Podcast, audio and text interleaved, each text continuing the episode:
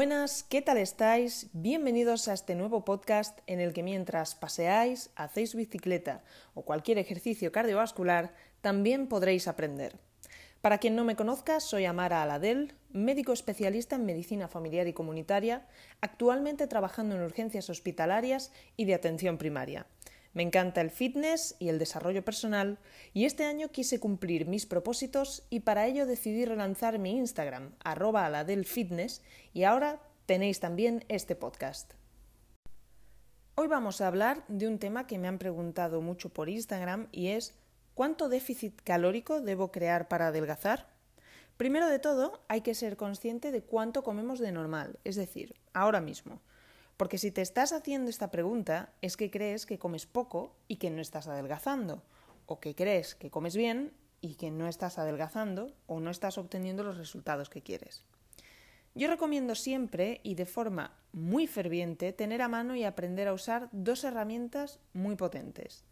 Una báscula de cocina y la aplicación de móvil MyFitnessPal. Hasta que no medimos lo que comemos, no sabemos lo que estamos ingiriendo por lo que no podemos tener el control sobre ello y mucho menos hacer modificaciones eficaces. Entonces, nos queda claro que hay que medir las cosas, los alimentos. Pero ¿esto cómo se hace? Esto es muy complicado, es muy tedioso. Nada de esto. Yo te lo explico. Paso a paso.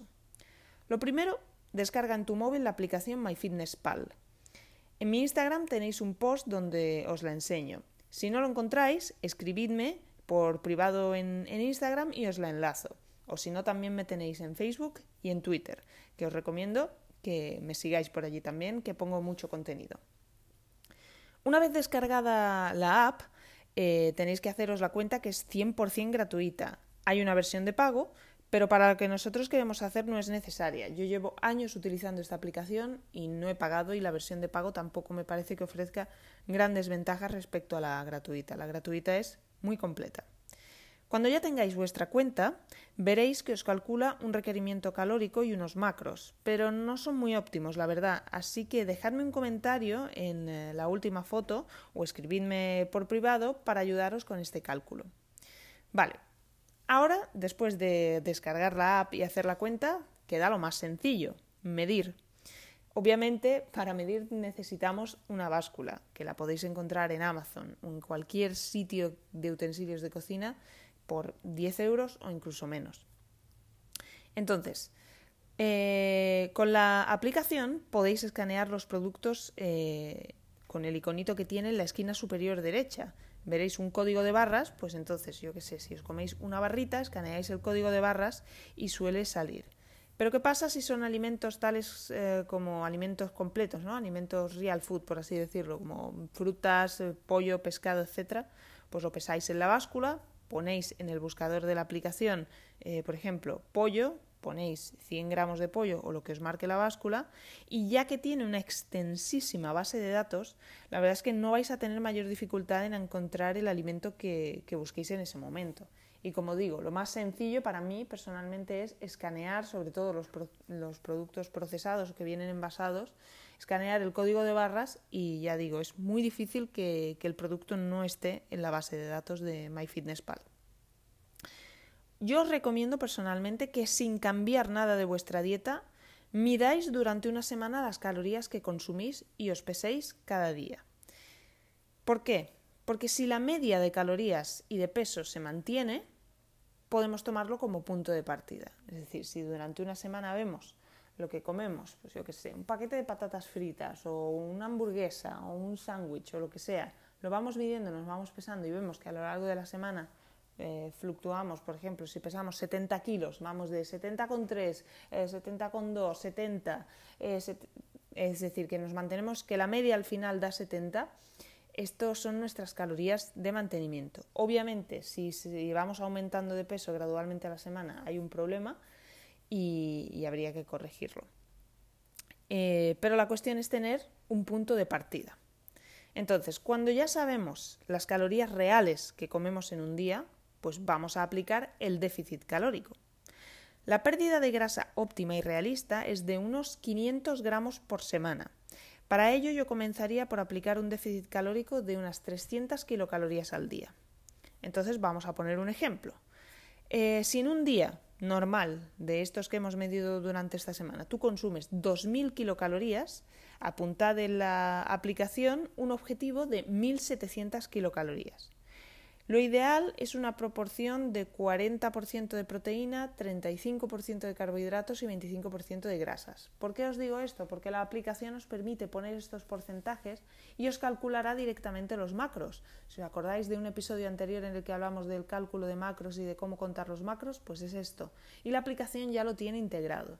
De todas maneras, como digo, si queréis un vídeo visual explicativo de esto, que es lo que hace que, sea todo más práctico, dejadme un comentario por, Instagram ya, o por Facebook o por Twitter. Entonces, como iba diciendo, con un déficit de, de 300 calorías, lo que hay que hacer es pues, ir combinando los alimentos y estar con este déficit unas tres semanas. Entonces, a lo largo de tres semanas, sabiendo que tenemos que consumir 1.700 kilocalorías, en nuestro ejemplo, obviamente cada persona tendrá un, requerimiento calórico diferente, pues eh, sabiendo esto tenemos que apuntar pues, nuestras recetas, nuestras cantidades, nuestras comidas para no pasarnos de estas 1700 kilocalorías al día.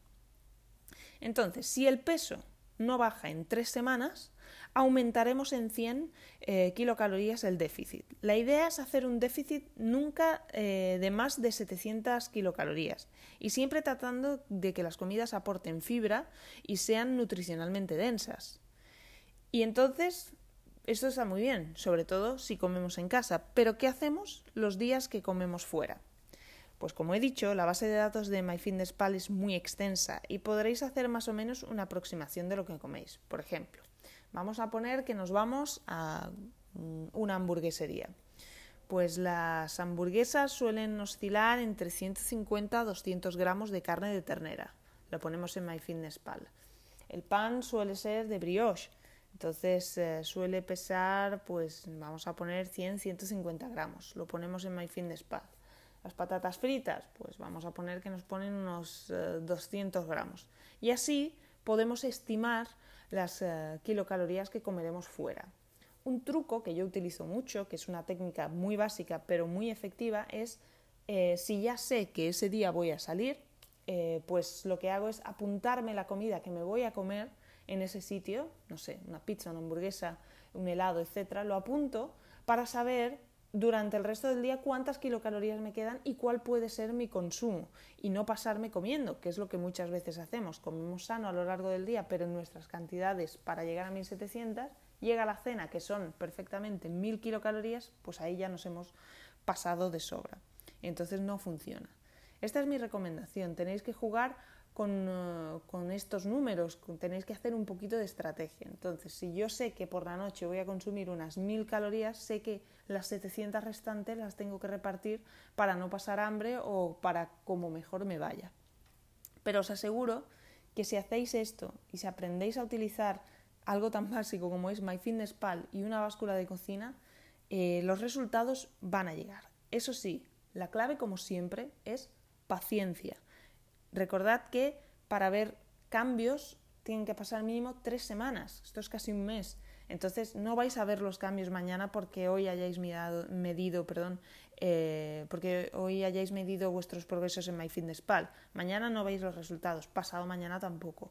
Pero a lo largo de tres semanas, si vais acumulando, pues seguro que veis una bajada de peso y una bajada de vuestras medidas, que el peso no es la única eh, opción para valorar un progreso. Yo personalmente prefiero medir mis progresos con las medidas de mi cuerpo, con, las, con cómo me queda la ropa, con fotos, antes que con el peso, porque el peso puede fluctuar muchísimo. ¿De acuerdo? En resumen, vamos al lío que, que me voy por las ramas. Una vez que conozcáis vuestro requerimiento calórico normal, haced un déficit inicial de 300 kilocalorías, probadlo durante tres semanas, ver cómo va vuestro peso, si va bajando no lo modifiquéis, si se mantiene igual, quitad 100 calorías y obviamente si subís pues también tenéis que quitar 100 calorías, pero la cuestión es ir haciendo un déficit mínimo de 300 kilocalorías y bajar de 100 en 100 hasta eh, un máximo de 700 kilocalorías. Recordad paciencia, constancia y sobre todo disfrutad de lo que hayáis aprendido, del nuevo conocimiento que implica saber medir los macros, saber medir vuestra comida y recordad por favor sin obsesiones, no tenéis que obsesionaros con la aplicación y si un día os pasáis de caloría no pasa nada, la cuestión es que sea uno de 21 días y no 20 días y uno cumpláis, ¿vale? Pues hasta aquí el podcast de hoy, espero que te haya servido, que lo pongas en práctica y que mientras hayas escuchado hayas quemado calorías o al menos haber sido productivo o productiva.